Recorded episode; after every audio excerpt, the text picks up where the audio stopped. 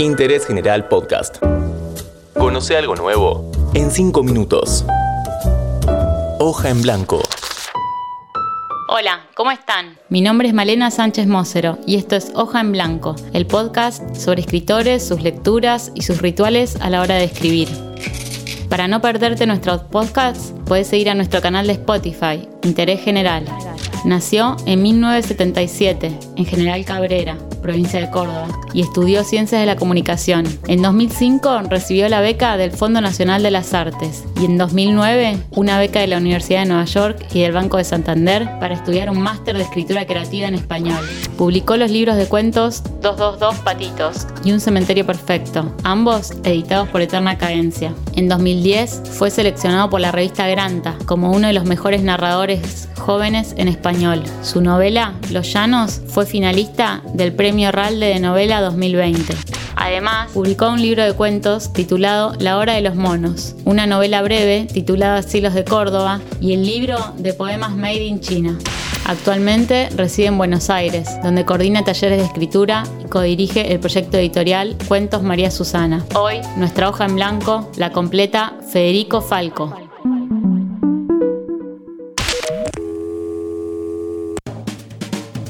¿Qué te genera una hoja en blanco? Hay algo de, la escritura en la compu, en el teléfono, como ir tomando notas, en libretas a veces, que hace que nunca llegue a una hoja totalmente en blanco, sino que ya hay como restos o, fragmentos que fueron aparecieron en algún momento y que se, y se armaron ahí. Entonces siempre ya enfrentarse a algo que está. A lo mejor justamente porque me da mucho miedo la hoja completamente en blanco, voy tomando siempre notas en diferentes lugares y medios y después las voy traspasando a archivos y, voy trabajando así.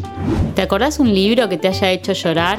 No recuerdo ahora un libro que me haya hecho llorar con lágrimas. Sí me emocionan, como llegar a momentos de emoción muy intensa y de y emociones por ahí como difíciles de nombrar, donde se mezcla la congoja con la alegría, con la celebración, con la nostalgia. Y de todo eso de alguna manera me lleva a un estado cercano a, a lo que podrían ser las lágrimas. Un libro con el que siempre me pasa eso es Cartas para que la alegría de Calveira. Son como cartas que van enviándole a su madre, entiendo, que se quedó en el pueblo después de partir, contándole sus, sus periplos y sus aventuras.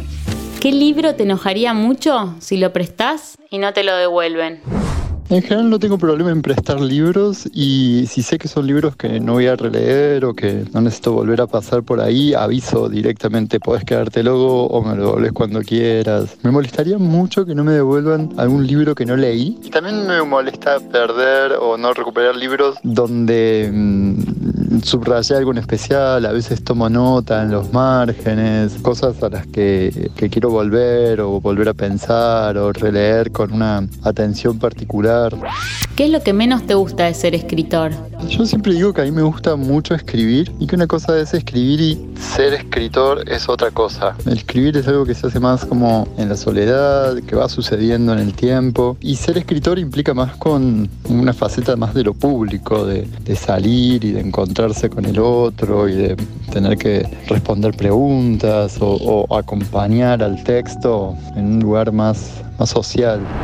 ¿Nos podés leer algún fragmento de cualquier libro que hayas subrayado durante la lectura? Voy a leer un fragmento que subrayé en un libro de Claudia Massín que se llama La siesta. Dice, las verdaderas historias están escritas con esa misma fuerza loca y desmedida de la infancia. Para resistir y antes de ser escrita han pasado por los huesos y por las venas y por cada fibra del organismo de un ser vivo. Esas historias no pueden ser sino lo que son. No son alegorías ni símbolos, no establecen metáforas entre las cosas del mundo. Son ellas mismas la metáfora que alguien lee en su propia carne desprendidas del dolor o del placer o de la furia o del asco como la cáscara de una herida, como la pequeña capa que la protege insuficientemente y que ha de dejarla expuesta para que pueda curarse al sol, al aire libre, cuando sea el tiempo. Este fue Federico Falco, que pasó cinco minutos por Interés General. ¿Querés auspiciar en Interés General Podcast? Escribinos a contacto arroba interésgeneral.com.ar.